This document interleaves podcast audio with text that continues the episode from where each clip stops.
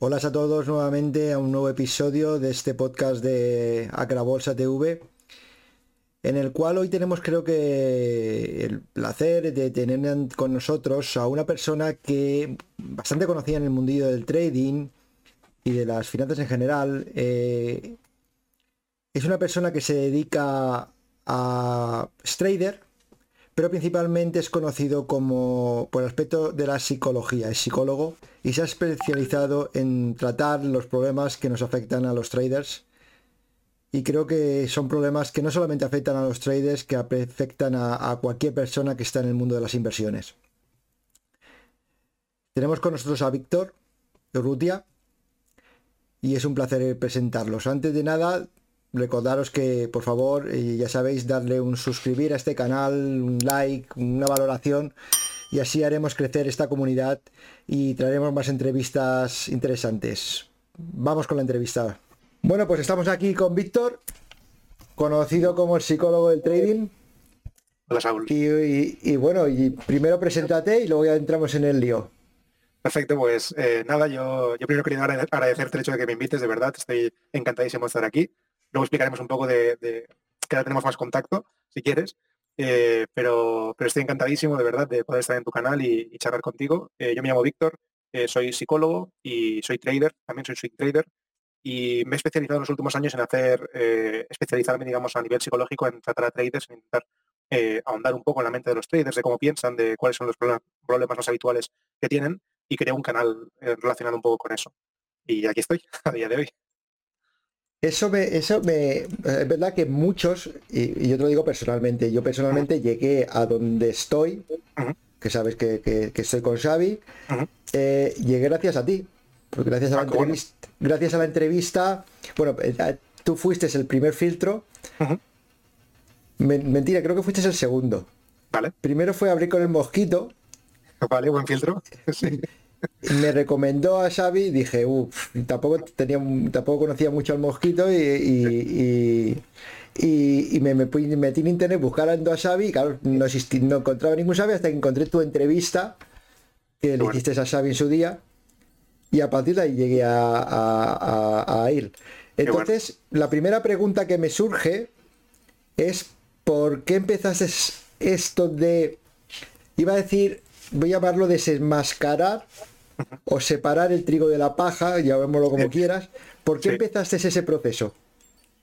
Eh, no, no, no, es algo voluntario tampoco, no es, una cosa que creo que hice, que dije, hostia, voy a hacer esto, sino que surgió porque creo cuando abrí el canal, mm, yo empecé a hacer eh, trading hace mucho tiempo y a la vez empezó también mi hermano, por ejemplo, y algunos amigos míos. Entonces recuerdo que, que, parte del proceso de aprendizaje también es darte cuenta de quién dice más o menos la verdad, quién no, quién vende la moto y quién no. Y en este caso recuerdo que mi hermano fue, por ejemplo, pagó dos mil y pico euros o tres mil por ir a un fin de semana a un hotel ahí, no sé, hacer un curso de estos de soportes y resistencias. Eh, claro, y me, molestó bastante. Entonces recuerdo que yo en ese momento ya hacía trading, ya empezaba a ver las cosas como eran. Incluso siendo alguien tan cercano como a, mí como mi hermano, no me creía, sino que creía al vendedor de turno. Eh, y eso me molestó. Entonces creo que hice un poco toda la narrativa que tuve a partir de ahí en el canal fue un poco por la rabia que tenía hacia eso, es decir, este cabrones, estáis engañando, no, no hace falta que, vayáis tan a saco, entiendo que es un negocio, pero me molestaba bastante porque yo estaba implicado diariamente en trabajar muy duro para sacar el trading adelante y veía que la gente decía que era fácil, que era muy sencillo, que todo tal, y eso me molestó bastante, así que empecé, empecé con eso. Creo recordar, ¿eh? Curioso, curioso. Uh, quizás me he adelantado. Vamos a, vamos a empezar otra vez por el principio. Y es, eh, eres psicólogo. Eh, ¿por, qué, eres trader? O sea, ¿de dónde viene eh, soy psicólogo, voy a empezar a hacer el trading? Es buena pregunta, tío, es buena pregunta. La verdad que también de nuevo no, no es creo que va correlacionado en cuanto a que yo, por ejemplo, primero empecé a hacer trading y luego hice la carrera de psicología. Es decir, empecé antes a interesarme por el trading en la carrera de psicología. Yo siempre había querido ser psicólogo eh, y eso implicó eh, que de alguna forma tenía muy claro cuál era mi camino a seguir a nivel educativo, pero durante esa idea que tenía de, querer hacer psicología apareció el trading. Entonces empecé a hacer trading y al cabo de un año y pico empecé la carrera de psicología. Así que a partir de ahí lo mezclé las dos cosas. Cuando empecé a hacer trading, empecé la carrera de psicología, fui avanzando en los dos caminos de forma paralelamente más o menos, con más implicación en una que en otro. Y, nada más. Entonces, al final de la carrera, cuando acabé, eh, vi que la mezcla que podía haber ahí era muy, muy, muy, muy grande, porque la parte psicológica del trading es importante. Quizás no como creo que piensa la gente, pero sí que tiene una, parte fundamental muy, muy, muy grande. Y creí que, era una forma de, seguir trabajando como, con traders, seguir aprendiendo mi, como yo como trader, mejorar mi, perspectiva también como, como propio trader a través de la psicología. Entonces, por eso creo que lo mezclo un poco. Totalmente de acuerdo en que son dos cosas. Eh, yo me acuerdo que eh, mi tesis doctoral la hice eh, sobre la, comparando la rentabilidad de los fondos de inversión españoles con respecto a la rentabilidad de los de los accionistas o de los partícipes de los fondos. Ah, bueno. Y veías como la rentabilidad de los fondos había sido a lo mejor un 10% anual, la media, mientras que la rentabilidad de los, de los partícipes había sido del 2%. O sea, no es el problema de que las cosas no sean rentables, sino la propia psicología, los propios personas a la hora de entrar y salir o, creer que, había acertado cuando entro y cuando salgo, cuando tal, que te, hacían que no te llevases todo lo que te tocaba. ¿no? ¿Qué, estudiaste, perdona? ¿De qué era la tesis? O sea, ¿cuál era la, yo hice la tesis en, economía y finanzas. Ah, vale, qué bueno. Todo en economía y finanzas. ya hace ahora cuatro o cinco años que terminé. Cuatro o cinco años. Y agradecido, ¿no? De, que se acabase, entiendo también. Sí, sí, fue un proceso largo porque además me puse a hacerlo con treinta y pico, casi, casi 40 años, con un hijo y encontrar tiempo entre el trabajo, el hijo y todo para hacer, hacer la tesis fue, fue duro. Me imagino, me imagino, me imagino. Bueno, me parece curioso y, totalmente te comentaba esto porque eh, la psicología y el trading, psicología y finanzas son dos, dos, dos, dos campos que para mí están completamente unidos. Además, uno, uno, de mis libros favoritos es Thinking Fast and Slow y, muestra este, este proceso muy, muy claramente. Eh, ¿Por qué eh, dijiste que empezaste antes el trading? Sí. ¿Por qué empezaste el trading? ¿Fue a través de algún curso? Mm, ¿Amigos? ¿Tú qué crees? qué, crees que pasó? ¿Que tienes lo que le pasa a todo el mundo, de verdad, ¿eh? que al final me tragué, me una publicidad bastante tocha y en ese caso fue de, Joseph Akram en un programa de, televisión aquí que, que Salvados. Y sí, buen, buen programa fue ese. Sí, lo entrevistaron y pues él se ponía eso, ¿no? Tenía con esa, esa, esa pinta de canalla, ¿no? De con los tatuajes, en el, buen sentido de la palabra, ¿eh? de que parecía algo muy, muy alternativo. Entonces, claro, yo recuerdo estar allí, igual tenía 20 años o 21 años, no me acuerdo, y mm, estaba a punto de empezar la carrera porque yo eh, había hecho un ciclo superior de educación física, entonces entré en la carrera dos años más tarde, por lo que me cogió a los 20, 21, y a partir de ahí ya dije, ostras, vi lo de Joseph Agram, que como mola esto de la bolsa, porque lo ponía como muy sencillo, decía que era alcanzable por todo el mundo, con una conexión a internet, no sé, ya sabes, son, son eh, frases de, neuromarketing o de marketing que, son muy potentes.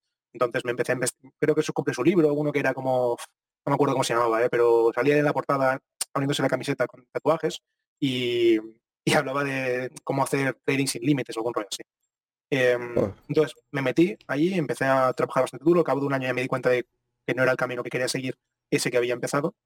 Intenté investigar más sobre lo que era el trading que yo a día de hoy hago eh, que evidentemente no tiene nada que ver con lo que hace Xavi, lo que hacéis vosotros, ¿eh? Eh, pero, pero empecé por ese camino, entonces empecé a clavar codos y estuve unos años trabajando mucho a nivel cuantitativo, analizando datos, intentando hacer que mi forma de interpretar los mercados fuese lo más cuantitativa posible para dejar de, para llevar paralelamente mi vida profesional con la de trader. No, nunca he querido dedicarme muchas horas al trading, siempre lo había planificado como esa premisa inicial de eh, intenta estar poco rato en las pantallas y, ganar dinero. Sin, nunca pensé en ganar mucho dinero ni poco dinero, simplemente quería tener una fuente de ingresos a través de la participación en los mercados y busqué cuál era la forma poco a poco más adecuada para mí. Eh, y además yo soy un apasionado del trading cuantitativo, entonces eh, mm, entiendo que empezaste más trading discrecional, digamos, llamámoslo así, ¿no? Sí, yo creo que sí. O sea, no, lo recuerdo muy bien, ¿eh? O sea, sé que, hacía más que discrecional, porque ser discrecional está bien. sea, el problema es cuando eres recreacional, ¿sabes? Que era, era más un juego. Me gusta esa frase. Sí, sí. Lo hice muy de forma muy, muy, muy lúdica, eh, pensando que era más listo que los demás, que creo que esto también... Yo creo que así empiezan... Em, o empezamos casi, casi todo. Yo me acuerdo, mi primera cuenta eh, de trading la PT en Interactive Brokers operando opciones sobre materias primas. Joder, pero es buena cuenta, buena primera cuenta esa, ¿eh? no es lo mismo hacer eso que yo que, que hacerlo en Forex ahí un CFD, ¿sabes? Madre mía. Bueno, entonces entiendo que ha habido una evolución de, digamos, trading recreacional a, lo que haces ahora. Dinos, eh, háblanos de lo que haces ahora. ¿Cuál es tu operativa ahora? Yo hago swing trading, yo opero cada cuatro horas. Eh, y ni siquiera eso, porque somos tengo un equipo de dos personas, somos tres personas eh, haciendo trading y nos dividimos el trabajo. Es decir, los tres hemos creado una especie de estructura de toma de decisiones común, porque llevamos muchos años trabajando juntos y hemos aprendido el trading juntos. Eh, por lo que a partir de ahí focalizamos nuestras, energías en intentar hacer que nuestra operativa estuviese diversificada entre tres personas. Así las decisiones que tomamos eh, van rotando y tenemos una cartera común. Em, entonces lo que hacemos nosotros es cada día eh, tenemos una serie de, tenemos un calendario, por así decirlo, que nos vamos turnando para no tener que estar siempre cada uno delante de la pantalla pero nos compartimos las, operaciones. Por ejemplo, imagínate que hoy me toca a mí, yo que sé, a las 4 de la tarde, o ahora a las 12, no me toca a mí hoy, ¿eh? pero estoy aquí en la entrevista. Imagínate que a las 12 me tocaría tomar una decisión en el time frame de 4 horas, ¿vale? Eh, yo estaría analizando los mercados que estamos operando, los productos que estamos operando, eh, que básicamente son divisas, son índices sobre CFD y cosas así, y acciones. Analizamos eso a través de una estructura de pautas muy bien cuantificada, la cual es caduca, es decir, que esto me parece muy interesante porque cuando te creas una estrategia de trading de estas características piensas que es aplicable para siempre y a nosotros no nos ha ocurrido eso, sino que hay que hacer constantes modificaciones por tema de volatilidad, eh, no sé, hay cambios que tenemos que hacer constantemente, por lo que parte del trabajo también es adaptar eso. Pero básicamente cada cuatro horas miramos el mercado, analizamos la pauta como si fuese un corta y pega de lo que tenemos analizado o lo que tenemos que analizar en las pantallas compartimos las entradas eh, en un grupo que tenemos nosotros tres, decimos, por si no estamos aquí en la oficina, y, nos decimos, oye, ¿validáis lo que estoy, la decisión que estoy tomando? ¿Forma parte de lo que habitualmente hacemos? ¿Veis alguna cosa rara? ¿Veis algún análisis que he hecho mal? Lo que sea. Si le damos el visto bueno, entonces se toma la decisión. Y eso lo hacemos cada día, de lunes a viernes. Entonces, por lo que comentas, eh, entiendo que la operativa mm. No está totalmente puramente 100% cuantificada, es decir, hay un componente de decisión personal a la hora de tomar la operación o no. Es, un poco, no, mm, te entiendo y es buena pregunta. Eh, el, digamos que, ¿cómo decirlo? Mm, sí que está cuantificada en el 99%, el problema está en que somos muy, eh, ¿cómo se dice esto? Tendemos mucho al error. Es decir,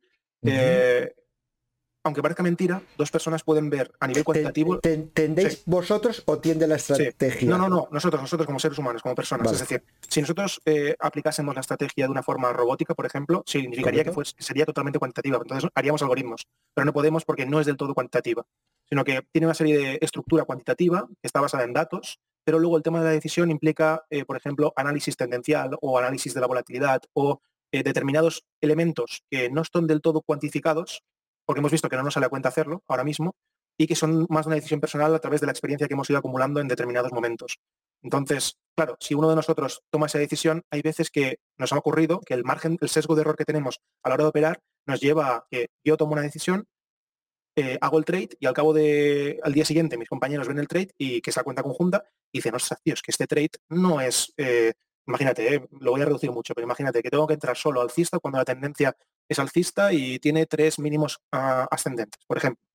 Eh, pues hay veces que dentro de la complejidad de la estrategia implica que mm, esos tres mínimos que yo he visto no eran del todo ascendentes. Es que no, es que este no está lo, todo ascendente que debería ser en comparación al anterior, según nuestra estrategia. Y te has, aquí es patinado, cabrón. Esa, esa entrada no tenía que estar así, sea buena o mala. ¿Me explico? Entonces va un poco por ahí. Es más complejo, ¿eh? es que sería difícil hacerlo, pero para que me entendáis es un poco eso.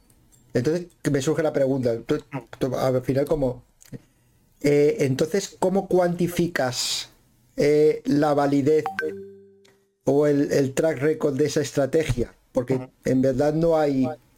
O cómo lo, mi, pregunta, tú cuando haces una estrategia cuantitativa, tú haces un backtesting eh, auto sample y luego add sample, bla, bla, bla, bla, bla, y luego empieza a aplicar, vale. Aquí como hay un componente de, decisión personal, es difícil de hacer un backtest y cuantificar qué parte de los resultados es la estrategia cuantificada o la decisión propia del, del, trader, entiendo. Es, es, complicado. Es muy, buena, es muy, buena, pregunta, sí, sí, sí, total. Sí, lo, que hacemos nosotros es una cosa que yo hablo mucho que es un retest, es decir, lo que hacemos nosotros es una especie de auditoría externa eh, independiente. Por ejemplo, imagínate que, que yo hago un backtest de mil trades de un, índice concreto, una entrada, una empresa, lo que sea, de los últimos 10 años.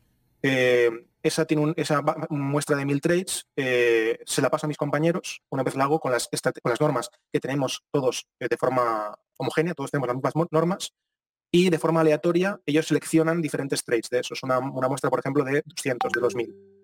De esos 200 sale un margen de error, decir, vale, repite la entrada, a ver qué haces, a ver qué ocurre, y si eh, eh, esas dos, esa, su muestra de 200 con mi muestra de 200 de esa muestra de 1000 eh, tiene un sesgo de error de diferencia menor al 10%, lo validamos como algo lo suficientemente objetivo como para que la discrecionalidad de nuestra interpretación sea la misma. Si supera ese 10%, si es un 11%, entendedme, no pasa nada, pero si se va al 18%, significa que, ojo, que esto en real puede tener problemas porque quizás yo tomo una cosa que tú no quieres, así que luego en real, antes de tomar el trade, también nos lo enviamos para decir, oye, vosotros cómo lo veis. Esto sí, esto no, tal, entonces, intentamos hacer que el sesgo de error que existe entre su interpretación y la mía, en este caso, sea la mínima posible en base a esa estrategia cuantitativa.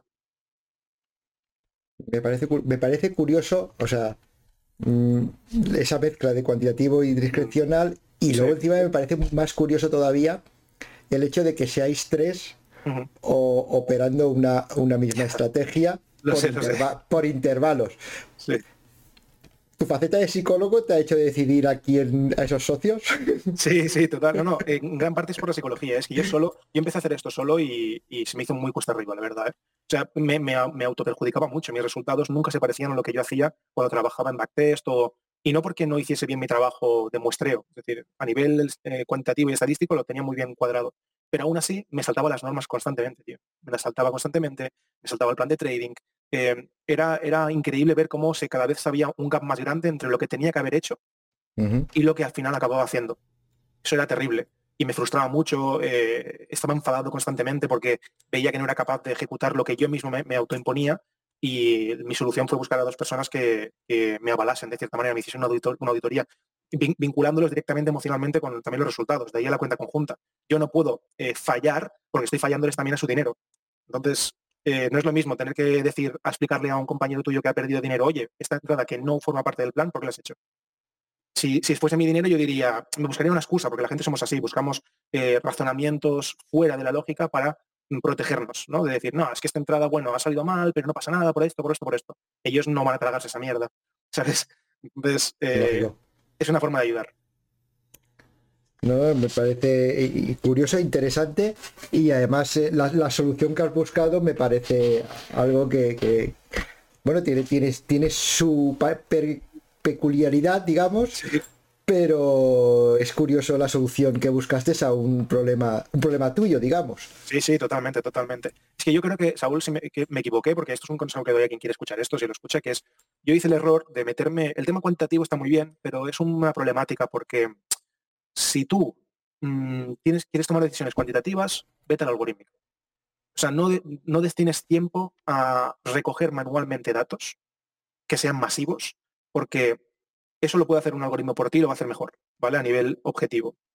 Mientras que si estás en un periodo en que quieres tener interpretación en el mercado, vete a lo discrecional, porque así eh, acumularás experiencia en tiempo real y no caerás en los sesgos de lo cuantitativo. El ser cuantitativo, es decir, estar en intermedio, que es esa mezcla que yo tengo, yo estoy aquí metido porque así empecé y, ya el, trabajo, el bagaje que tenía de trabajo era tan grande que desecharlo era un error, pero era, estúpido. Pero si yo volviese a empezar, no me metería en lo cuantitativo manual para eh, determinados tipos de, operativa, porque el tiempo que hay que destinarle versus a, recoger todos los datos y a sacar conclusiones, versus el, em, la probabilidad de que como ser humano no cumplas eso, los errores que vas a cometer en esa recogida de datos es demasiado grande. Eh, es, la, alta probabilidad de que falles es muy grande. Entonces perdéis mucho tiempo eh, intentando crear algo que lo haría mejor un algoritmo si fueseis cuantitativos y operaréis peor que si fueseis discrecionales. Entonces estáis en un intervalo que es muy complicado. ¿Sabes? Totalmente, de acuerdo. Yo, yo, yo siempre he sido yo, yo, siempre he sido más cuantitativo, digamos. Es más, el fondo que gestionaba en Renta 4 en su día era puramente cuantitativo, era 100% cuantitativo y, fue muy bien. Y, lo que pasa es que ahora también es verdad que la, la, la, eh, eh, la gestión cuantitativa o el, o el, trading cuantitativo que, que hagas en Forex o en, eh, mm, eh, las rentabilidades que puedes conseguir, necesitas un gran capital para, para, para poder vivir de ello, digamos. Total. ¿Vale? No es lo mismo que el trading este más eh, discrecional que hace Sabio, que momento que con una cuenta de 3.000 euros en un broker o puedes, puedes conseguir importantes rentabilidades. Sí. Totalmente de acuerdo. entonces es, la pega que le veo a la hora que alguien empiece, porque cuando alguien empieza busca, aparte de, evolucionar y crecer y todo eso, busca ganancias. Entonces, empezar con el tema cuantitativo es complicado porque las ganancias, ¿qué vas a ganar? Yo mi estrategia cuantitativa ahora mismo tiene una rentabilidad del 12-15% anual.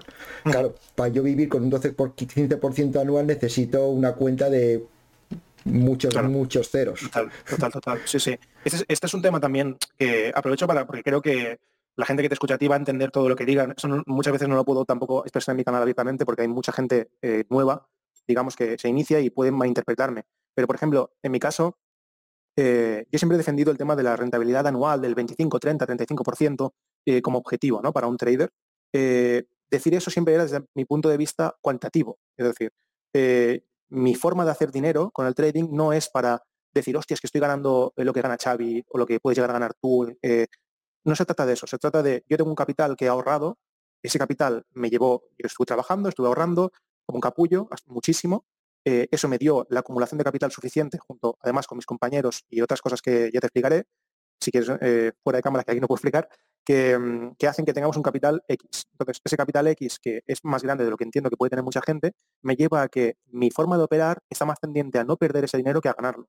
Correcto. Eh, entonces, yo quiero tener siempre mi dinero protegido porque, por ejemplo, yo soy psicólogo. Entonces, como psicólogo, me gano bien la vida. Eh, mi trabajo como psicólogo no implica muchas horas. Eh, crear vídeos en YouTube, que también me da bastante dinero, no, crea mucho, no me dedica muchas horas. Entonces, mi intención con el trading, que muchas veces se pierde esa perspectiva también, es que era tener más libertad de lo que podía tener un trabajo tradicional.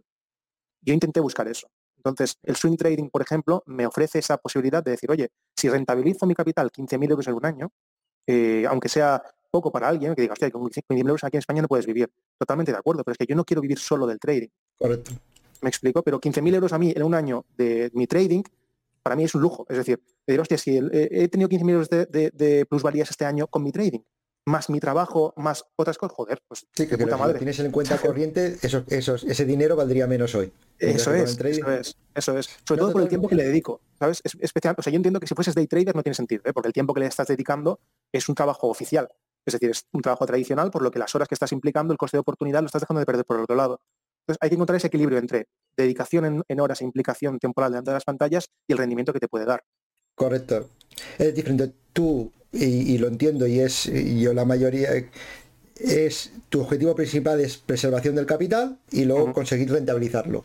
Pero principalmente es preservación del capital.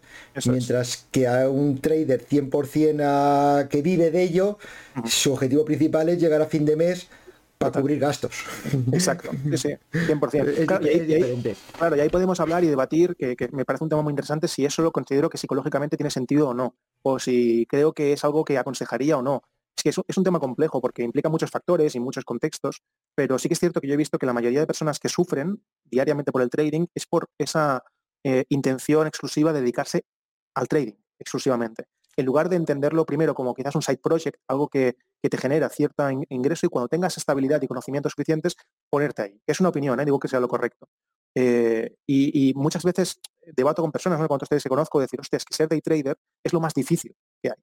Es dentro de la escala de, participación en los mercados para mí, es lo más complejo de conseguir y también lo que más suculento, ¿no? Es decir, ostras, es que si consigo ser day trader eh, a tiempo completo, eso implica que económicamente estoy dedicándome a esto y por lo tanto viviendo de esto. Eso luego tiene la contraparte, la cara B, que es, hostia, psicológicamente la gente está preparada para tolerar esa incertidumbre, ese... No, no, todos, no todos y, tampoco durante mucho tiempo. Es decir, yo no, yo en, mi, llevo veintitantos años en el mundo de, institucional y no conozco eh, traders mm, de grandes de grandes hedge funds y tal que tengan más de 50 años no conozco o conozco muy pocos. Es decir, es, siempre quien, quien, es bueno llega hasta los 30, 40, 40 y pico y ya ha hecho el dinero suficiente para, para jubilarse o para... Porque tampoco es una... Es algo que psicológicamente tú puedas aguantar durante muchos años. Es, es complicado. Complicado, yo, complicado. Yo empecé hace un año porque quería conocerlo. Yo llevaba 20 años en el mundo institucional y, que, siempre me había picado este gusanillo, pero nunca había entrado en ningún sitio, nunca he llegado a aprender por, por todos los vendehumos, digamos, ¿no? sí, sí. Entonces, que dije, había dejado mi trabajo de que, tenía hasta hace hasta hace dos años y dije, bueno, ¿qué hago ahora? Pues bueno, ahora es el momento de probarlo ahora o nunca. totalmente. Y, es, y, bueno, ya eh, en mi canal ya habéis visto el vídeo de mi evolución del último año, no voy a, no voy a entrar ahora. ahora siguiendo con, tu trayectoria, vemos que trading, psicología, cambiamos a trading algorítmico, algorítmico eh, pseudo algorítmico, digamos, y das a conocer te das a conocer mucho en el mundo de Twitter, eh, mundo de YouTube, entrevistas. voy a hacer una pregunta y no sé si puedo hacerla. Vale. ¿Por qué desapareciste de Twitter? Me acabo de dar cuenta. Ah, sí, sí, te, he buscado en Twitter hoy. Sí, no estoy, no estoy. Y he visto que ha desaparecido. No me voy a dar ni cuenta hasta ahora. Correcto, correcto. Sí, sí, me fui hace, no me acuerdo cuándo, igual, no sé, no sé, seis meses, ocho meses, no me acuerdo cuándo pasó. Pero sí, tuve un problema porque es, ¿cómo te lo digo? El hecho de este mundo es muy, muy, mm, está muy lleno de piratas. Entonces, cuando haces un contenido que a veces se mete con esos piratas, aunque sea de forma indirecta, esos piratas tienen mucho dinero. Entonces, eh, me llegaron amenazas eh, muy, muy particulares, muy particulares. O sea, eh, no, no, sé si puedo dar datos, lo que sea, pero da igual. Muy particulares. Eh, con muy, datos muy específicos. evidentemente son cosas que no pasan ni pasarán y tal, pero es incómodo recibir amenazas que mencionen, no sé, tu dirección de casa, por ejemplo. Hostia. Eh, sí, sí, eh, y más cosas. Entonces, diciendo cosas como, oye, em, para hacer lo que haces o pasarán cosas, cosas así. ¿Qué pasa? Que en Twitter, yo, cuando me ocurrió eso, publiqué esa mm, esa información para ver si alguien puede ayudar, pues los Mossos de Escuadra, la policía, en plan, oye, eh, me ha llegado esto, ¿qué hay que hacer en este caso? Porque no tengo ni idea de lo que tengo que hacer si me llega algo así. Esto eh, eh, tiene contexto para ser investigado, lo que sea. ¿Qué pasa? Que, no entendía que la gente en Internet es retrasada, de verdad, lo digo de corazón. La gente en Internet, al hecho de estar detrás de, una de, de una, un avatar que nadie conoce, que no se puede identificar, dicen burradas, dicen auténticas burradas y dejan de lado la empatía por otras personas. Em, y lo que ocurrió fue que alguien cogió esa captura, eh, la falsificó y dijo que y metió el nombre de otra de un, de un vendedor de cursos eh, de otra que no era, no era la persona que me había, amenazado, diciendo que me estaban amenazando a mí. Yo le pedí a esa persona, digo, por favor, digo, quítalo, que, la policía me ha dicho que, no lo ponga en internet, que lo tengo que quitar, yo lo borré de mi cuenta, esa persona me dijo que no lo iba a quitar, eh, que, no, que no lo hubiese puesto, y yo pensando, tío, que, estoy hablando de mi dirección de casa, estoy hablando de, que es algo peligroso, que, coño, te estoy pidiendo por favor que lo hagas porque me perjudicas a mí como ser humano. Pues nada, que no quería, luego otro diciendo, eh, poniendo comentarios graciosos en plan, si eh, vaya, vaya matado, que si lo ponen por internet no te van a hacer nada. O sea, tonterías que dices, no estáis viendo que una persona está eh, en una situación extrema. está sufriendo por algo y un poco de empatía. Exacto, pues como ah, después de tanto tiempo en, creando contenido, me di cuenta que estaba más vinculado a mi, a mi forma de ser como creador de contenido, porque al final las redes sociales te vinculan mucho con eso y, te metes en burbujas muy chungas, pues dije, mira, eh, empiezo a, limpiarme de eso, delegué mi, Instagram, por ejemplo, no, utilizo, no lo uso yo, el, canal de YouTube apenas lo miro, me, saqué, me, saqué, Twitter, intenté salir de todo lo posible de las redes sociales, más allá de mi trabajo como creador de contenido, eh, porque si no era una enfermedad cada vez decepcionarme más con lo que hacía la gente, la verdad. Pero con YouTube sí que sigues. Sí, sí, o sea, yo sigo condenando contenido, pero eh, apenas soy, yo subo contenido, eh, miro algún comentario de gente cuando me contesta e intento dar feedback, pero todo lo demás me lo, llevan mis compañeros. Es jodido, es jodido lo que comentas y, la verdad es que eh, es más, ayer lo comentaba, ayer lo comentaba, ayer o desde ayer lo comentaba creo que con Xavi, porque él recientemente puso un Twitter vendiendo su curso, lo, que lo promocionó en Twitter, por tanto ha llegado a más gente y el listado de si hay 30 comentarios, 28 son de cabrón, vende humos, eh, no sé qué, haters. es, verdad que estamos en un mundillo que hay mucho poca empatía, digamos. Sí, sí, sí, sí, totalmente, totalmente. Digamos. Sí, sí. Y, lo entiendo también, ¿eh? entiendo que la gente esté cabreada, ¿eh? si eso yo lo entiendo, porque se han estado riendo de... No, solamente le han tocado... Cuando tocas las esperanzas de alguien y su dinero, es, eh, jodido. O sea, tú a alguien le puedes pegar una hostia, digamos, y mañana se le pasa. Pero como le toques, le jodas su esperanza y le jodas su dinero, eso es. es complicado. Totalmente. Entonces, entiendo que se hagan muchas veces juicios inexactos debido a la experiencia previa traumática de eso de, oye, pues he comprado un curso, me han estafado o me han engañado, por lo tanto a partir de ahora todos son... Todos eh, yo eso lo entiendo perfectamente, pero hay, no hay que olvidar también que hay personas detrás y que puedes incluso criticar su forma de trabajo, su forma de, no sé, de crear contenido, de comunicar, pero cuando ya te metes dentro de lo que es esa persona, dentro de eso ya me parecen pasar líneas que a mí Internet no me gusta. Internet es un lugar peligroso. Sí, sí, sí, no. Pero sin embargo, y, volviendo a, a ti, después de esa situación, y ahora ya me, choca más todavía, tienes esta situación, te sales de Twitter, dices que desconectas un poco, mm. te enfrascas en Trade de mí. Sí, sí. O sea, es como no quieres caldo, pues toma dos tazas. 100% de acuerdo, 100% de acuerdo, de verdad. Sí, sí, eso tiene, tienes toda la razón del mundo. ¿eh? ¿Por, qué, ¿Por qué esta nueva historia? Básicamente fue porque llevaba tiempo de forma em, pasiva hablando sobre todo esto, ¿no? Sobre, oye, mira, que hay gente que, no hace bien las cosas, tener cuidado, no sé qué, y aún así eh, mucha gente pues sigue haciendo lo mismo. Es decir, cada vez hay más anuncios, cada vez hay gente que intenta aprovechar de, los demás.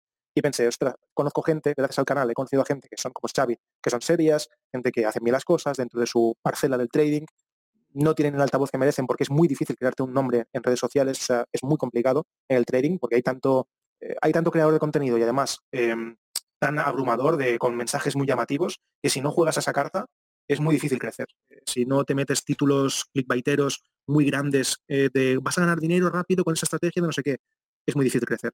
Mientras que conozco, entonces mi parte era, ostras, tanto Capelo como yo, que la idea fue de Capelo, es la idea es, hostia, conocemos a gente que son muy buenos, tío, haciendo lo que hacen, vamos a darle, tenemos altavoz, vamos a darles el altavoz, ¿no? Que la gente los conozca, que se formen con ellos y ya está. Y al menos aportamos algo a la comunidad más allá de crear vídeos.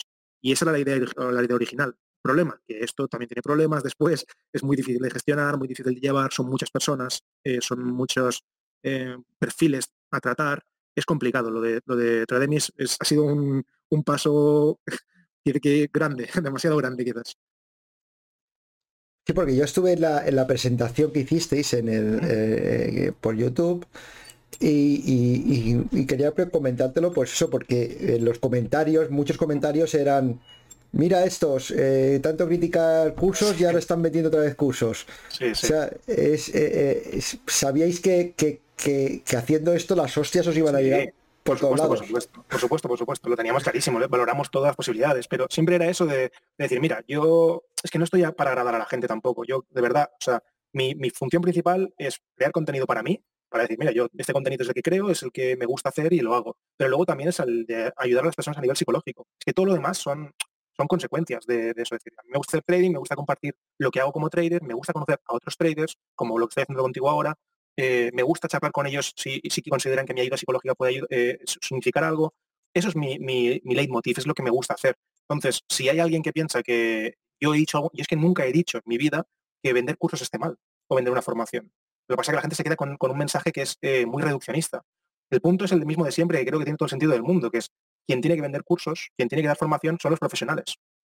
No tiene más. Es que no, no, no hay, no le veo más, mm, yo no le veo más no sé por qué hay tantas vueltas, es muy sencillo.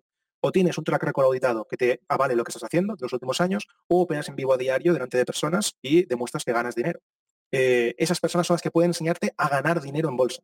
Luego que hay gente que pueda dar formación teórica, me parece muy bien también. Que digas, imagínate que hay alguien que dice, oye, yo tengo, por ejemplo, mm, he aprendido a hacer un tipo de análisis de mercado eh, cuantitativo con datos, te voy a enseñar a cómo utilizar el Excel eh, con sus eh, variables para que analices una muestra, para que veas que las estrategias tienen un ratio X con una probabilidad de X. Eso es contenido teórico. No te está diciendo te voy a, enseñar a ganar dinero en el mercado. Que alguien venda eso sin ser profesional de la bolsa, sin ganar dinero en bolsa, a mí no me importa, nunca lo he criticado. Lo que no me gusta es cuando quien vende en masa son personas que te venden la ilusión, la esperanza que tú decías antes de que vas a ganar dinero en bolsa, sin siquiera demostrar que son ganadores en bolsa. Eso es lo que me jode. Y es lo que quería hacer contra Demi. Es decir, voy a enseñar a gente que hace cosas muy concretas, un tío con Python, un tío que hace day trading, un tío que hace trading algorítmico, todos muy buenos en lo suyo, que no te van a vender la moto en lo suyo, porque lo hacen a diario, lo puedes ver a diario, aprende de ellos, lo que puedas. ¿Sabes? Esa era la idea, vamos. Sí, pero es. A ver, yo lo veo complicado en el sentido. Dices, el un track record de dos años yo creo que yo que creo que depende en qué necesitas un track record mayor. Yo, yo me acuerdo que yo el, fondo que yo gestionaba en Renta 4, los, los, 4 o 5 años que yo lo estuve gestionando, tenía 5 estrellas de Morningstar y fue uno de los fondos más en el 2017, fue el más rentable de España, un track record acojonante. Pero sin embargo, no sé, no, no, nunca llegó a venderse como tenía que haberse vendido por, lo que sea. O sea, hay, ciertas facetas que el track record eh, quizás te exigen más que ese dos años o eso. yo, no pido dos años, ¿eh? si he dicho dos años no quería decir eso. ¿eh? O sea, yo cuando hablo de track record, por ejemplo, en Trademi, está Sergi, Sergi Sánchez, por ejemplo, que tiene seis o siete años de track record. Lo conozco. perfecto. Está Greg, por ejemplo, Plaxinter, que hace opciones financieras. y también, lo, que también lo conocía de antes. Perfecto. Pues son personas que llevan mucho tiempo en la industria. Eh, para bien o para mal, ¿eh? y luego puedes decir, mira, es que sus resultados no son los que yo quiero. Me parece muy bien. O sea, si no se trata de los resultados, se trata de que son gente que tiene skin in the game, que están ahí metidos, que hacen sus cosas, están operando, te lo pueden demostrar, te puedes ver lo que hacen, y a partir de ahí que tú decidas si eso cuadra con tus eh, intereses o no. Pero al menos sabes que son personas que están haciendo lo que dicen que hacen. No son personas que te dicen que ganan dinero en bolsa cada día en, la apertura del Nasdaq durante dos horas y, o lo que sea, y luego no te enseñan nada y te venden un curso por 3.000 euros. Eso, eso me jode bastante, ¿verdad? Sí, de, esos, de esos hay muchos. Sí. Y entonces eh, veo que creáis Trade por mm, ¿Por qué con Capelo? Mm, preguntas que me surgen. Yo preguntas, a lo mejor las preguntas que hago son estúpidas, pero no, no, no, totalmente. Es buena pregunta. Me surgen, la conversación me va creando dudas y yo las voy. Total, total. No, porque somos amigos. Poniendo aquí. Éramos amigos de antes. Teníamos desde hacía tiempo que hablábamos por privado, no solo con él, ¿eh? con otros creadores también, eh, con los que me llevo genial. Y, a él se le ocurrió la idea. Básicamente dijimos, hostia, tenemos dos comunidades muy grandes, por lo tanto hay mucha gente eh, que, a la que podemos llegar sin meter publicidad, digamos, de pago. Ya orgánicamente hemos trabajado en una comunidad muy grande, gente que confía de cierta manera en lo que nosotros decimos. Vamos a intentar darles, yo qué sé, no ser unos canallas, ¿sabes? O sea, porque de verdad, esto lo explico y, y, parece muy soberbio por mi parte, pero si yo quisiese o Capelo quisiese, podríamos vender una formación de mierda por mucho dinero eh, a la gente que nos sigue. Y la gente lo compraría, de verdad. ¿eh? O sea, mm, contratamos a un marketer, Estoy seguro. claro, eh, ¿es la intención que tenía en esto? No, sé que es dinero, sí, pero tampoco hace falta ser tan obsesivo con el dinero, siempre que te vaya bien, quiero decir, está muy bien, pero también está otra parte de, crear algo que desde mi punto de vista tenía más sentido para la comunidad de traders, que no estaba hecho, que es, oye, ¿por qué no hay un lugar en el que diferentes perfiles de información de calidad? Eh, luego ya eso de que te sirva o no, es que ya depende de cada uno, pero al menos que sean personas reales. Hay gente que nos sigue que puede eh, beneficiarse de eso, pues pues ole por ellos, ¿no? Ahí lo lleváis. Sí, pero es un, es un, es un mundo complicado en el sentido de, conseguir, digamos, eh, clientes, digamos, a largo, a, largo plazo. Yo, yo por ejemplo, yo, yo, llevo, yo llevo un año con la sala de Xavi y llevo un año viendo a un tío qué es lo que hace, cómo lo hace, que lo hace en real, que vive de ello y tal. Y me sorprende que en esa sala no haya 300 personas queriendo aprender. O sea, me sorprende porque... Y luego hay gente que, va a cursos del de, este y de su padre y te ves que llenan salas de hoteles para un curso de 2.000 euros un fin de semana. Totalmente, totalmente. alucino en... Es, acojonante ver esta... Este, sí. ¿Qué, podemos decir, Saúl? Es que yo qué sé, yo al final lo que me he aprendido en, tres años que llevo creando contenido es que lo que nosotros pensemos no tiene nada que ver con lo que piensa la masa. y, Es, y, Es, muy difícil em, romper esa idea, porque vivimos en nuestro mundo eh, eh, ególatra de pensar que lo que pensamos nosotros es lo correcto o es lo que piensan la mayoría. Y no es verdad. No es verdad. Lo vemos en política muchas veces, lo vemos en, eh, a nivel de ideología, lo vemos a nivel social. La gente se mueve en masa por determinados conceptos que no comprendemos. En este caso, el marketing hace mucho daño en eso. Que si tú utilizas una herramienta tan potente como frases como gana dinero rápido en bolsa, eso es más fácil que te, se te guarde en la cabeza que no alguien que te diga, oye, practica diariamente muchas horas para ver si no pierdes dinero, tal. Es, es un mensaje mm, mucho más claro versus algo mucho más complejo. Entonces entiendo que la gente no quiere salir de ese mensaje, así que lo compran. Es que lo veo lógico. Voy a empezar a usar yo esas, frases en mi vídeo de YouTube, a ver si, a, ver si a crear... No, mi, intención del YouTube no, nunca ha sido crecer ni vivir de esto porque no, no, es más, nunca me ha gustado hablar en público, pero, pero pues una, vez que entré, una vez que entré en este mundo dije, hostia, yo, claro, yo vengo de un mundo institucional en el que todos prácticamente nos conocíamos y el mundo de private equity, el mundo del fondo de inversión, pues prácticamente te conoces y, mm. se intercambiaba mucho información. Llegué a este mundo del trading y vi que eh, la información no se comparte y no hay, no hay comunidad. Correcto. y, si no hay comunidad dentro de los propios traders, difícilmente vas a atraer a gente a esa comunidad. Total. Entonces esa es mi intención, simplemente es dar a, conocer este, este mundillo y gente que, pueda aportar a algo. Y no yo no aportar, sino contar experiencias. Sí, sí, y yo creo que de verdad que ese es el objetivo que deberíamos tener todos. ¿eh?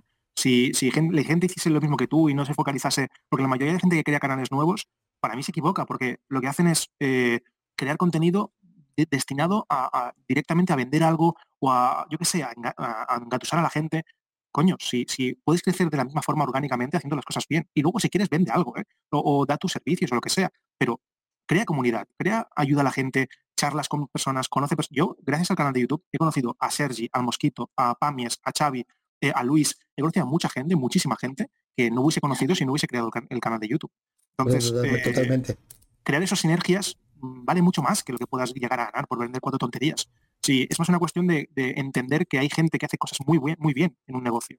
Aprende de ellas, eh, son referentes, míralos, aprende, bebe de su conocimiento y si no haces eso, si no creas esa comunidad, ¿cómo lo vas a hacer? No lo conoces, te quedas encerrado en tu casa, en tu ordenador y, en tu propia cabeza.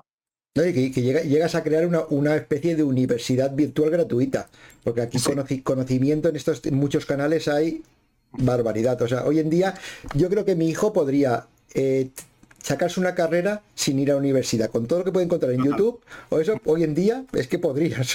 Hay una cantidad de información. El problema muchas veces es distinguir buena información de mala información, digamos. Totalmente. Bueno, pues hemos llegado a que. Porque si no nos vamos a, otros sitios. Hemos. Eres trader, psicólogo, tal, no sé qué te sales de las redes y de momento montas TradeMe, pa, vuelvo otra vez aquí al cotarro.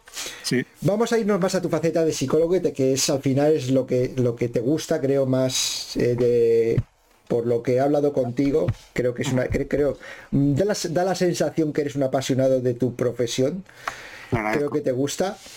Y eso, y eso se transmite. Entonces, eh, ¿qué es lo que, si dijésemos ¿qué es lo que te ha traído más? Porque entiendo que cuando hiciste psicología no tendrías totalmente bien enfocado que ibas a hacer psicólogo del trading, digamos, no, no, no, hiciste psicología porque dices, ¿qué te llevó a especializarte o dedicarte más al mundo de los traders? Eh, pues tío, también de verdad es muy buena pregunta porque me preguntan pocas veces sobre eso porque me gusta explicarlo.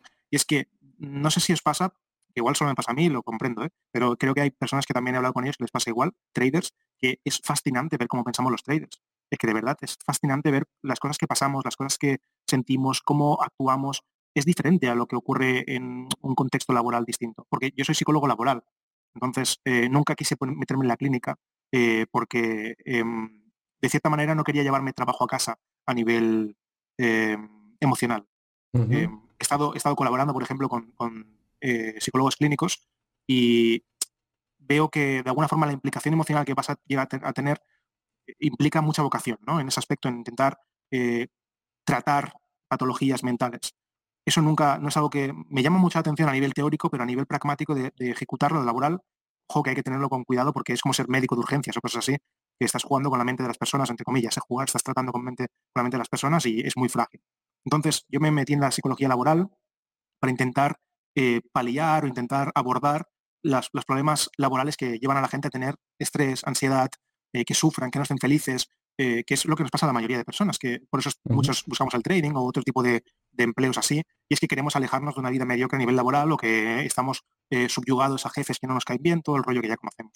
Eso la psicología laboral lo trata mucho y cómo hacer que los trabajadores tengan mejor estatus ¿no? dentro de su vida mental en el trabajo.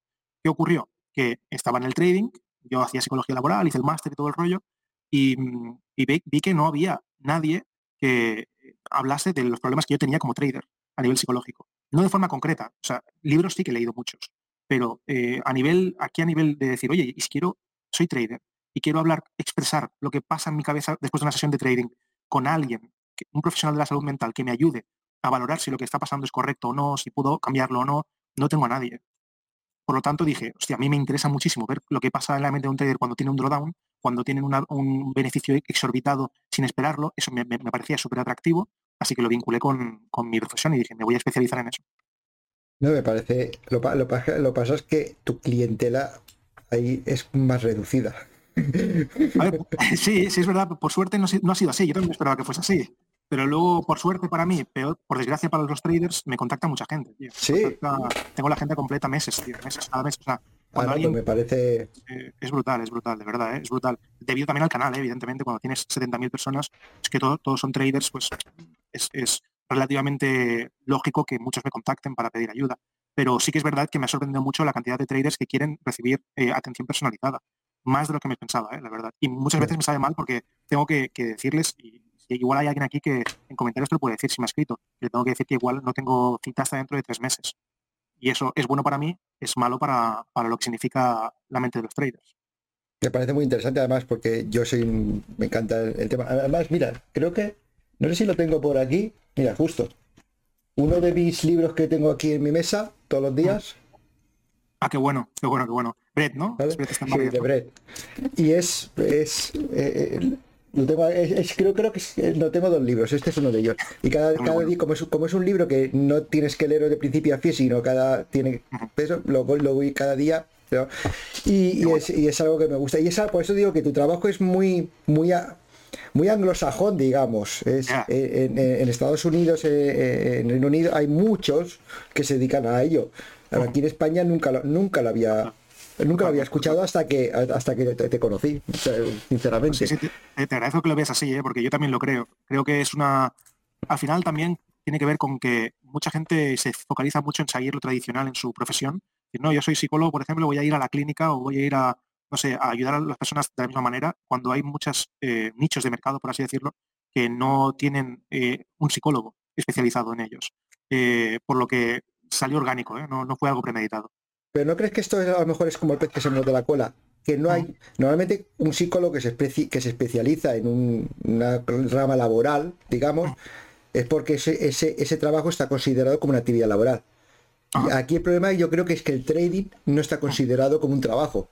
Entonces nadie se va a especializar en algo que, no existe. Total, total, sí, sí, no, por supuesto. De ahí a que también tenga ventaja yo, ¿eh? por eso tengo tanto, tanta demanda, porque nadie se lo plantea porque piensan, es que es un, trabajo que no existe eh, por lo que no voy ni siquiera ni a pensarme cómo te ayudar a las personas que se dedican a eso. Pero en realidad hay mucha gente. Fíjate que es que hay centenares de miles de personas eh, en habla hispana que hacen trading, quieren hacer trading y que por, desde mi punto de vista, por desgracia, pasarán alguna situación complicada mentalmente. Muchas. que, sí, que yo recomiendo a todo el mundo, no yo, ¿eh? sino que vayan al psicólogo, de verdad. Cuando hacer trading, ir al psicólogo, creo que tienen que ir de la mano, al menos de, forma mm, esporádica, cada cierto tiempo para decir, hostias, ¿cómo vas de estrés? ¿Cómo vas de, ¿Cómo llevas eh, tu vida familiar después de hacer trading? ¿Cómo llevas tu trabajo eh, y llegas a casa y estás haciendo trading sin conseguirlo, sin conseguir lo que quieres? ¿Cómo llevas todo eso? Porque es complicado de gestionar. Y ahora indagando más en tu faceta de, psicólogo, mm. ¿cuáles dirías que son los problemas más comunes mm. a los que se enfrenta un trader o, por tu experiencia. Vamos, a, vamos a dividirlo en partes. Vamos a dividirlo en partes. Vamos a empezar para los primeros, para la gente que nos, que nos escuche y, que, que, sea la, que esté pensando, ¿cuáles son los problemas que más encuentras en los traders novatos? En el que quiere empezar en el trading o está empezando, de por tu experiencia profesional. Sí, sí, sí, los tengo claros. te diría que es el muy, muy concreto, ¿eh? o sea, no podría, hablar de forma general, pero a nivel concreto es el sobre trading. Eh, el, los primerísimos es hacer mucho, mucho más trading del que deben. O sea, no tener más que hacer el trading del que deben, no tener control sobre por qué hacen trading. Eh, es, eso, tirar hacia la rama recreacional. Eso uno. Luego tienen mucho dolor, dolor emocional, me, me, contactan muchos después de tres o cuatro meses por haber perdido dinero y cuando tienen un choque de realidad con lo que esperaban conseguir del trading y lo que al final están teniendo porque le han vendido un mundo en que en poco tiempo vas a tener resultados increíbles y luego se dan cuenta que esos resultados increíbles pueden ser alcanzados, pero a través de, una dedicación que va mucho más allá de lo que ellos esperaban. Eh, o que quizás la probabilidad que tienen de alcanzarlo no es tan grande como ellos pensaban, etcétera, etcétera. Cuando tienes ese shock de realidad, eh, muchos me, contactan decepcionados con el trading, que quieren abandonar, que no sé qué, que... Entonces ahí tienen mucho dolor emocional, frustración. Y luego la otra te diría que es eh, la más común, la ansiedad, muchos tienen ansiedad. Al final, eso es algo que, mm, pasa tanto en traders con, mucho tiempo y traders novatos. La ansiedad por hacer trading es muy común. Tienen mucha gente, está como más nerviosa de lo habitual en su día a día. Por, las que comienzas, entiendo que, una potencia la otra, es decir, una ansiedad te puede llevar a sobre trading. Sí, al final eh, todas te, pueden estar ahí vinculadas. Sí, sí, sí, sí. Y hemos dicho, esto ha sido para los novatos. En los traders más experimentados o aquellos que son, eh, digamos, que han, demostrado cierta consistencia, ¿qué problemas más te encuentras más? Em, te diría que quizás uno de ellos sería que no saben, eh, hay un momento que pierden, creo que eso lo hablamos el otro día cuando la sesión y eso, que es que em, no saben diferenciar quiénes eran antes de hacer trading con quiénes son realmente. Eso pasa muchas veces. Llevas tanto tiempo metido en esta industria eh, en tus pantallas, medio en tus gráficos, que solo eres trader, no eres nada más. Por lo tanto, me contactan muchas veces con problemas eh, familiares, problemas eh, de insomnio, problemas de pensamientos intrusivos, que no saben cómo desconectar cuando están viendo una película, o es como que el trading les ha consumido de cierta manera y, sienten mucho dolor por eso. Em, eso por un lado, y luego el otro, que te diría que es, también me he encontrado en muchos casos, que tienen miedo de perder lo que han conseguido. Por ejemplo, imagínate que los traders que tengo en la cabeza muy fresco, dos de ellos que me contactaron que ganaban mucha pasta y mm, me contactaban diciéndome que, claro, llevaban, por ejemplo, un cierto tiempo, después de ganar mucho, ganan mucho durante años, ¿no? Gano, gano, gano, gano, gano, mucho más dinero del que se esperaban ganar, seguramente. Hay un momento en que ese dinero no lo quieren perder, obviamente.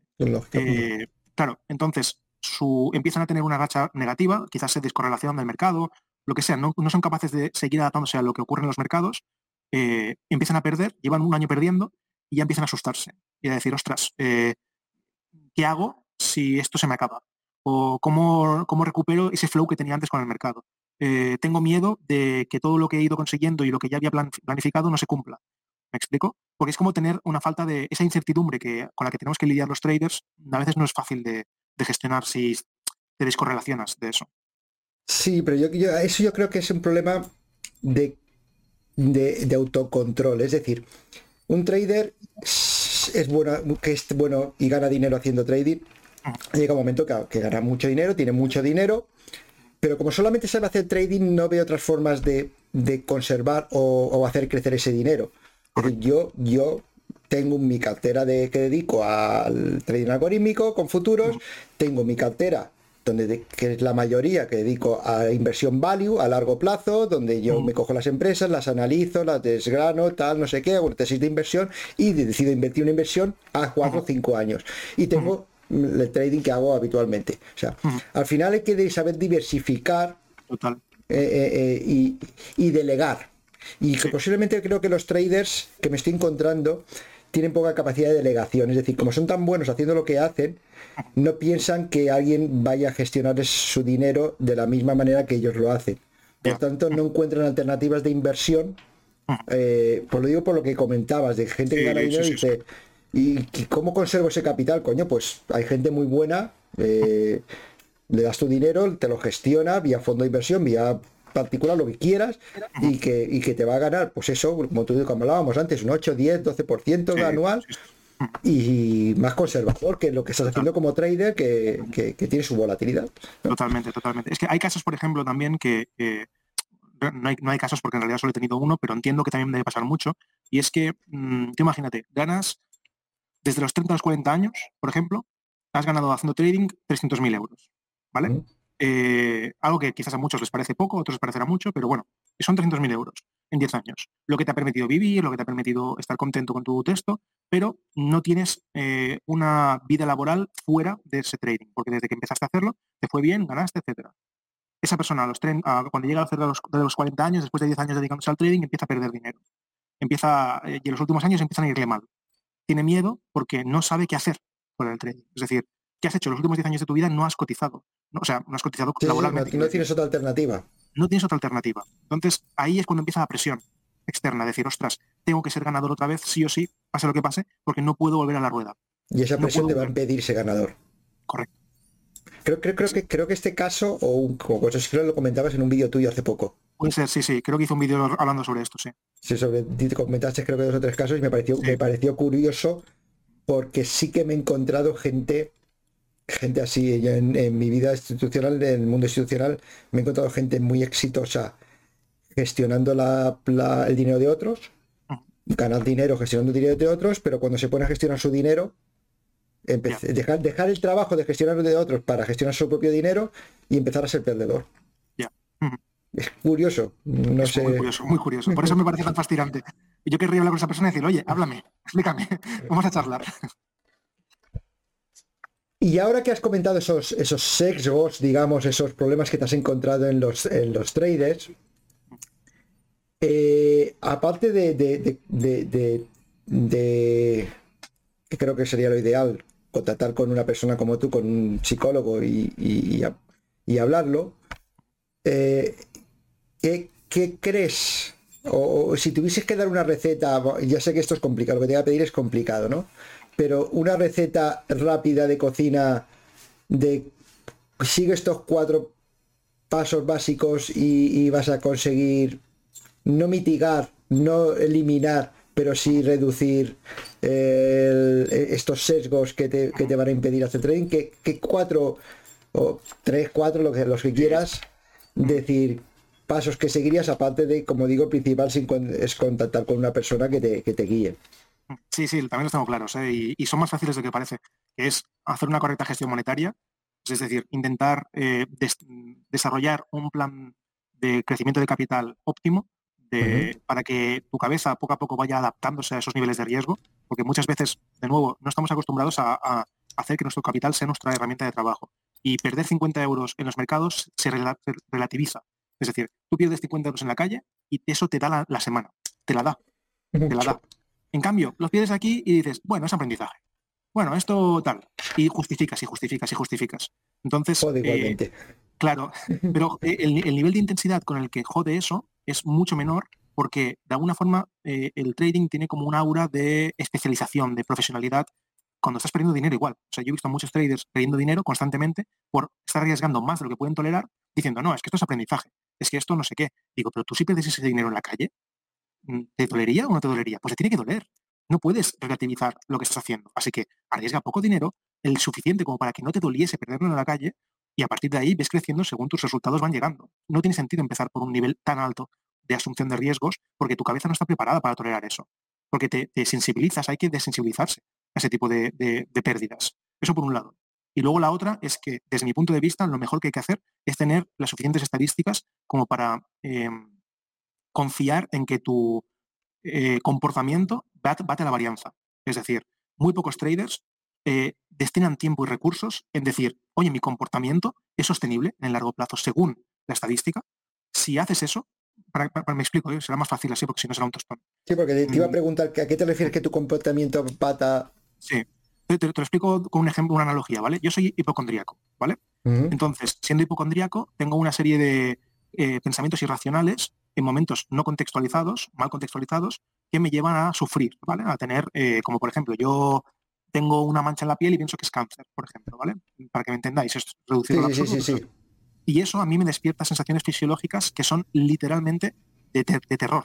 Es decir, no es una cuestión de que yo me digan, ah, pues no lo creas, no, no, coño, que mi cuerpo reacciona de forma fisiológica, libera una serie de, hormonas, de neurotransmisores que me hacen tener esas sensaciones fisiológicas, ¿vale?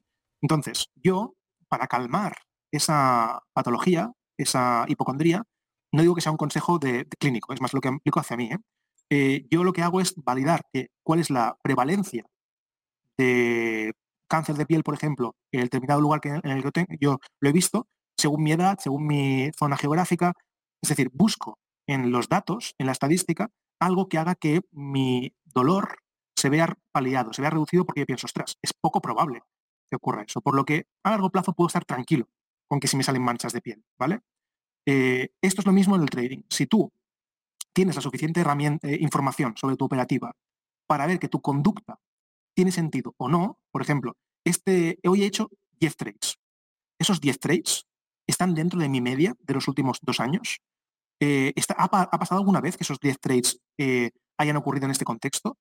si he hecho 10 y normalmente hago 5, ¿por qué esos 5 los he hecho? ¿Han tenido sentido realmente o ha sido producto de una fuente emocional? Si tú sabes discernir bien lo que es tu plan de trading, tu toma de decisiones, versus lo que es la irracionalidad de tu eh, comportamiento, de que has tenido una pulsión, has buscado revancha, has buscado eh, recuperar, no sé qué, si consigues segregar eso, es mucho más fácil eh, delegar culpas. ¿Vale? Me explico. Si tú pierdes, un, tienes un día muy, muy, muy malo, has hecho un montón de trades, has sobreoperado y has perdido. Vale, ¿a quién echas la culpa? A ti a ti, porque no tienes datos suficientes como para mm, delegar esa culpa. Es decir, no, coño, vale, he, fallado, he tenido este día, porque me he ido de la media, porque he salido del plan de trading en este punto, en este punto, en este punto. Vale, ok, ya sé lo que tengo que hacer la siguiente vez. Si no tienes esos, datos, lo más sencillo, lo más rápido es, hostia, es que Víctor es un trader de mierda, es que otra vez lo has vuelto a hacer, es que eh, la próxima vez que te vaya a pasar, volverás a hacerlo otra vez, porque no tienes a ningún lugar al quien recurrir esa culpa. ¿Me explico? Entonces, si consigues hacer eso... Te explicas totalmente. Perfecto. Pues si consigues hacer eso, esas dos cosas, gestión monetaria desensibilizada, óptima a tu nivel de riesgo, y además delegar tu responsabilidad en la estadística, la psicología se queda muy, muy, muy aplacada. Si no, es un monstruo. te estaba escuchando autoinsultarte y, y me he recordado a mí mismo este fin de semana pasado. claro, es muy habitual, es muy habitual. La verdad es que es un mundo curioso y, y, indagando más en, estas eh, recetas, ¿vale? ¿Crees, y cuál es tu opinión, ¿crees que se pueden superar estos sesgos? ¿O se puede, o, mm, voy a explicarme, ¿crees que se puede superar hasta eliminarlos o, hasta controlarlos? Bueno, sí, es, no, no se eliminan porque eliminarlo sería dejar de eliminar tu ADN. Es decir, todos esos sesgos son buenos, o sea, no son malos. Que tú tengas ciertos comportamientos sesgados implica que de alguna forma has aprendido a lo largo de la historia de la humanidad a tenerlos. Si no tuvieses, por ejemplo, un sesgo de confirmación en el que te fijas solo en aquello que confirma tu idea, eh, seguramente harías cosas irresponsables y te meterías en lugares que no tendrías que meterte cuando andas por la selva, ¿vale? Por ejemplo. Entonces, eh, esos son necesarios. El problema está en cuando son descontextualizados. Es decir, dejas que determinados comportamientos de supervivencia se metan dentro de una actividad como el trading que no es de supervivencia. ¿Vale? Entonces, si tú consigues identificar esos sesgos y consigues darles el lugar que, necesitan, que es, vale, eh, en el trading, si tengo, por ejemplo, eh, si fallo, si tengo 10 stocks seguidos, no puedo caer, o 10 profits seguidos, no puedo caer en el sesgo de confirmación pensando que todo lo he hecho bien o que todo lo he hecho mal, porque eso no es verdad porque eso ocurrirá si eh, estás en la calle y sobrevives 10 veces a pasar un paso de cebra. Pero aquí no es así, porque aquí puedes hacer las cosas bien y aún así fallar, o puedes hacer las cosas mal y aún así ganar. Así que si consigues mm, mm, descifrar un poco esos, eh, sesgos, que son más comunes en ti, que en cada persona son distintos, que son más fuertes o más débiles dependiendo de tu situación em, vital, incluso es decir, puedes tener unos sesgos a los 30 años que son diferentes a los 40, están más potenciados o más em, debilitados. Los identificas, ves cuáles son los que más te afectan en el trading y a partir de ahí, cuando te ocurran, los anotas y dices, vale, me ha pasado esto. ¿Por qué me ha pasado esto? Me ha pasado esto por esto, por esto y por esto. Vale, ¿qué voy a hacer para cambiarlo? Pues la próxima vez que me, encuentre en la misma tesitura, voy a intentar no hacer esto, a ver qué ocurre. Y lo puntúas. Dices, vale, las siguientes 10 veces que te ocurre, esas 10 veces que ya has identificado y, lo has vuelto a hacer, ¿cuántas has, te has comportado bien y cuántas no? De esas 10, 9 las has hecho mal. hay que hacer algo. Hay que volver a buscar cuáles son los puntos flacos ahí. Si los haces bien, perfecto, sigue así. Y ahí poco a poco reconducir tu conducta. Ir, ir llevándolo. Sí. Y ahora que, y, y- y otra cosa que quería preguntarte, y tengo, la, te- la tengo en mente desde, desde hace unos días, Mm. bueno, desde hace tiempo. Y quiero, tu- tu- tu- es una pregunta que le hago a mucha gente y, que, y quería tu opinión desde el punto de vista psicológico, ¿vale? Desde el punto de vista psicológico como, como, eh, psicólogo, Ujú. eh, me da cuenta que en esta comunidad de traders. Eh, o, o- o- o yo soy poco conocedor de ella o hay pocas Vale. mujeres. Sí, es verdad, sí. Entonces, eh, a mí si- siempre he sido de que siempre, y siempre lo he pensado, y es más, las mejores gestoras en el mundo institucional que conocí, que, que- que he vivido, las mejores gestoras de inversión, o sea, los mejores gestores de inversión o gestionando empresas, me da cuenta que muchos de ellos eran mujeres. Entonces Ajá. me sorprende en un mundo como el trading, que en el que creo que la mujer por y no quiero ser machista ni feminista, no quiero que se considere nada siempre, pero psicológicamente somos diferentes. Vamos a ver. Sí, por supuesto. Eh, Sí, sí. y, y ya está, esto Es no vamos a sí, negarlo. Es biológico y punto. Entonces creo y soy de, de la convicción de que ellas están mejor preparadas que nosotros para, para, afront- por- para afrontar esta eh, psicología que, que- que conlleva el trading. Entonces me sorprende que no haya eh, mujeres. ¿Tienes alguna opinión al respecto? ¿Por qué Sí. no hay? ¿O tú, tú has conocido alguna? O... Sí, bueno, es, mi opinión es de cuñado ahora mismo, o sea, no te puedo dar una, una explicación teórica basada en literatura. Lo que sí te puedo decir es, eh, yo lo que creo es que soy partidario de, ah, de lo liberal y de lo eh, individualizado en todo, ¿no? Entonces, em, el, planteamiento de que quizás eh, un género concreto o un tipo de, grupo concreto de la sociedad está más preparado que otro para hacer eh, trading, no soy del todo así. Dame un segundo, ¿eh? Tranquilos. Eh, es una cuestión más de esa persona de forma individual, qué bagaje o qué experiencia eh, ha conseguido acumular que le beneficie para hacer trading. Quizás, mi- en base a esa hipótesis, pienso, quizás el grupo de mujeres no está tan, en- a nivel social, no está tan educado hacia eh, ramas tecnológicas o ramas eh, científicas, estadísticas, eh, que les pueden vincular más a lo que es la especulación financiera o la economía. No creo que, por ejemplo, te voy a preguntar directamente, tengo un, co- mi compañera que es economista. ¿Cuántas chi- chicas había en tu clase de economía? ¿Había, era, habitual? ¿Era, ¿Había mucha, mucha mujer? Vale. Hay muchas más, ya, ya. Ya, ya, ya. Se dice que, que había un porcentaje, por ejemplo, de un 10% o 8% de mujeres en clase de economía durante la carrera. Eh, por tanto, parece ser que las mujeres de alguna forma no están tendi- no, no tienen cierto interés intrínseco eh, por este tipo de ramas que se vinculan más al trading, digo yo. ¿eh? Quizá porque, volvemos a lo mismo, a los sesgos psicológicos que se les ha inducado, eh, inculcado más que la mujer era más a, a la rama social, digamos, o no, ser. Sí, sí. no sé.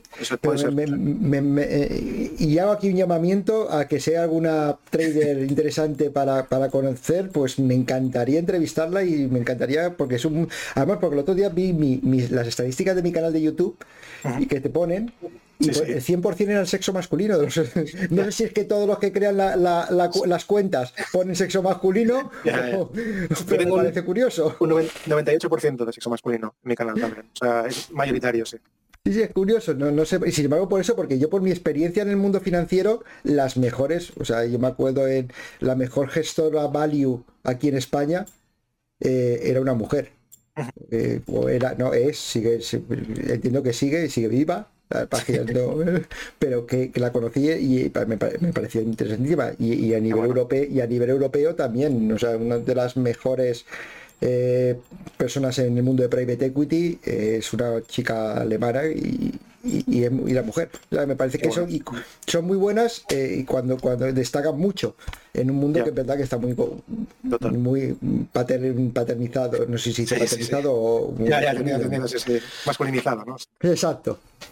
Totalmente. Bueno, totalmente. llegamos a, a ya al final porque ya llevamos una, a una horita y estas cosas tampoco hay que hacerlas muy largas para dar pie a un segundo capítulo mm, Claro. posteriori. Entonces llegamos a la parte del, del- del- de mis entrevistas que se llama la hora Einstein. ¿Vale? Y, no sé si lo has visto alguna vez eh, lo que comento. creo. ¿Vale? Que es que Einstein tiene una frase que dice que si no puedes explicar lo que haces a un niño de 6 años es que no sabes lo que haces, ¿no? Entonces, bueno, eh, intenta explicarle a mi hijo qué, es, qué es lo que haces. Eh, ¿Como psicólogo o como trader? Digamos ambos, porque las dos van a ser complicadas. La de psicólogo igual es más fácil, pero la de trading ya... ya... Me pongo a la de psicólogo porque la de trading ya la han intentado muchos y el único que la ha hecho medianamente bien fue Fran de Bursalia y es el único que la hizo medianamente bien. Vale, perfecto.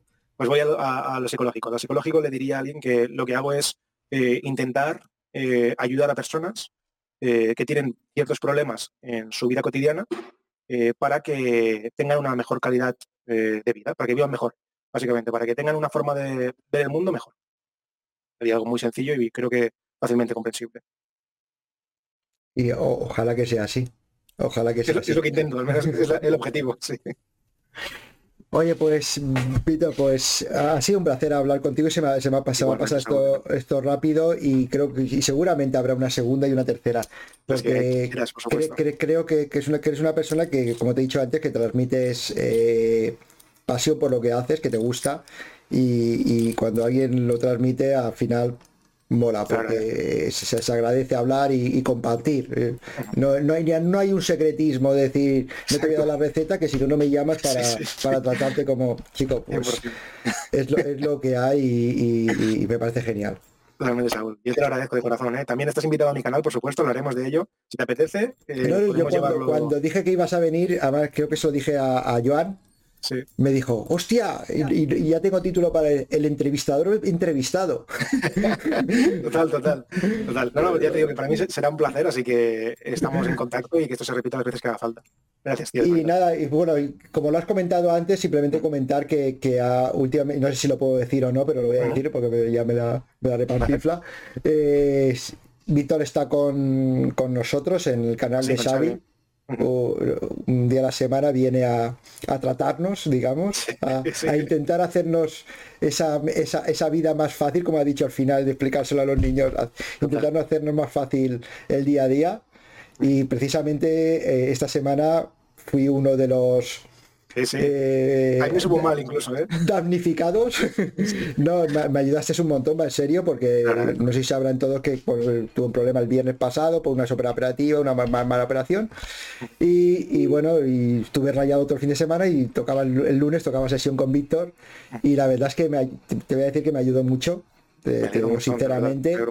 Eh, encima te di pie a toda, para toda la sesión, te di material para toda la sesión, ya te... Fíjate que todo el mundo es que todo el mundo pide experiencias iguales. Al final se trata de lo que has dicho tú antes, compartir. En un grupo así, lo bueno que tenéis es eso, que si sois abiertos a comunicar lo que os pasa, eso es la hostia, porque a partir de ahí salen cosas muy chulas. No, puede salir muchas cosas y todos aprendemos de todos. y tú la verdad es que lo supiste guiar y lo sabes hacer muy bien y no. Y, y me ayudaste bastante. Te agradezco de razón, de verdad. nos ayudaste en general, porque además luego lo comentamos todos y, nos gusta mucho lo que estás haciendo. Te lo agradezco, tío. Significa mucho, de verdad. Así que os digo que cualquier cosa lo tenéis aquí. Di cómo pueden contactarte, aunque ya todo el mundo lo sabe. Yo he puesto ahí tu, tu arroba del canal de YouTube. Bueno, ahí supongo que habrá algún mail donde contactarte. Sí, si, queréis eso, el canal de YouTube es el psicólogo del trading y el correo es lo mismo, ¿eh? el psicólogo del trading arroba gmail. Así que si queréis cualquier cosa, disculpadme si tardo mucho en contestar, de verdad, lo siento de corazón. Ya ha dicho que tiene la agenda a tope, o sea que... Sí, y no solo por eso, ¿eh? porque me llegan muchas preguntas muchas veces, entonces intento responder yo personalmente todo y, se, me hace muy abrumador, pero al final contesto, os prometo que al final contesto, así que sed pacientes y, os contestaré, os seguro, si queréis algo. A pues un placer. Gracias, Saúl, de verdad, el placer es mío. Muchas gracias. Un saludo. Un abrazo. Un abrazo, hasta luego. Bueno, esto ha sido todo por hoy creo que ha salido una entrevista bastante, una entrevista, charla bastante interesante y creo que nos puede aportar bastante y posiblemente dará pie a una segunda o tercera. Sé que soy pesado, pero por favor, darles a un suscribir aquí, o un like, una valoración a este canal, que a mí me ayuda mucho a difundir este, este conocimiento que podemos, estamos aquí aportando entre todos y creo que puede hacer esta comunidad más grande y exitosa. Un saludo a todos y nos vemos en el próximo.